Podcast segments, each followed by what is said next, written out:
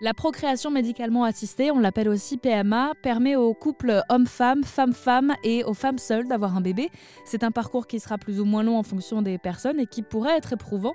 Alors pour en parler, pour vivre ça de la plus douce des façons, je suis avec Flavie au téléphone d'Airzen Radio. Bonjour Flavie. Bonjour Flavie, je suis ravie de vous recevoir sur l'antenne. On va parler avec vous de PMA puisque vous avez un, parcours de 8 ans euh, et cette expérience personnelle, eh bien, vous l'avez mise euh, à profit en créant une communauté sur les réseaux sociaux, hein, sur Instagram, Baby Hope, on parle de PMA et puis euh, surtout vous proposez un soutien émotionnel à tous les parents qui se lancent dans ce parcours. Alors comment tout ça s'est mis en place? Alors c'est vrai que moi c'est mon histoire aussi personnelle qui a fait que je véhicule beaucoup, bah, bon, principalement sur les réseaux sociaux pour lever le tabou un peu sur la PMA parce que c'est des sujets qui sont très euh, très tabous.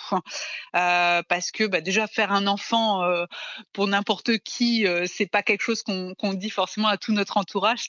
Donc c'est vrai que c'est on, vit ces, mois d'essai bah, un peu seul donc c'est vrai que déjà c'est toujours agréable de discuter avec des gens qui vivent les mêmes émotions et les mêmes attentes et en fait, euh, moi, du coup, pendant mon parcours, j'ai euh, une première grossesse en fait il y a quatre ans, euh, mais qui finalement, on a perdu notre petite fille après la naissance, mais suite à une malformation. Enfin, coup de pas de bol, ça arrive aussi dans la vie.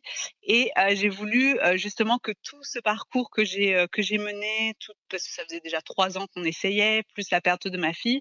En fait, j'ai voulu vraiment que, que, que mon histoire serve à d'autres femmes.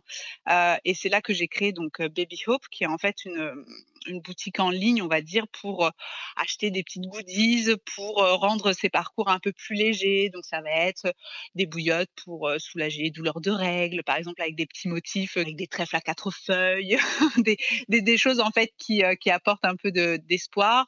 ça va être voilà des, des carnets pour écrire son histoire justement sur les traitements. Ça va être des cartes étapes pour se prendre en photo pour plus tard raconter justement l'histoire à bébé. Beaucoup de choses voilà pour apporter du réconfort en fait, parce que souvent on attend d'être enceinte pour se faire plaisir, pour se chouchouter, et, euh, alors qu'on en a vraiment besoin déjà de ce désir quand surtout voilà on enchaîne les échecs, les tests de grossesse négatifs.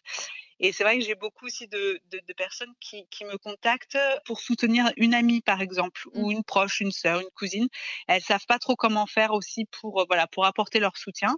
Et donc du coup elles passent par la boutique pour leur faire un petit cadeau pour leur montrer voilà qu'elles sont là pour elles et, euh, et garder espoir en fait pendant tous ces parcours quoi. Bah alors justement, vous l'avez dit Flavie, c'est un sujet qui est assez intime, on n'a pas envie d'être trop intrusif, d'être trop maladroit.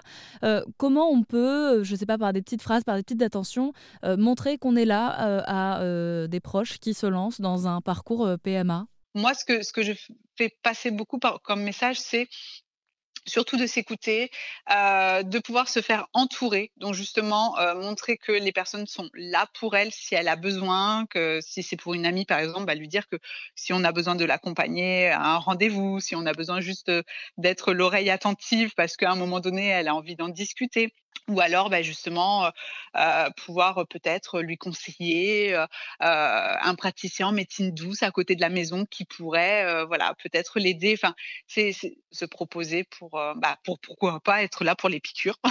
Parce que c'est vrai que c'est pas toujours évident pour celles qui qui sont pas trop à l'aise avec ça ou les prises de sang enfin voilà. Mais mais c'est surtout ne, pas lâcher en tout cas si c'est vraiment un désir profond de de, de garder espoir avec le temps de prendre du temps pour soi aussi, ou des fois, bah, voilà, faire des pauses et puis aller se libérer la tête, aller se faire un petit week-end entre copines au spa. c'est sympa pour. Ah, ça marche toujours. ça, c'est le, le, petit côté réconfortant. donc, donc voilà, être là, être là pour ses proches, quoi. C'est, je trouve, c'est, c'est important et, et pouvoir en parler, poser des questions, s'intéresser aux gens. C'est ça qui est important, je pense. Flavie, merci beaucoup d'être intervenue sur l'antenne d'Airzen Radio pour parler de ce parcours PMA et de l'accompagnement émotionnel que vous proposez. Je rappelle donc que tout ça, ça s'appelle Baby Hope et on vous met toutes les infos sur airzen.fr.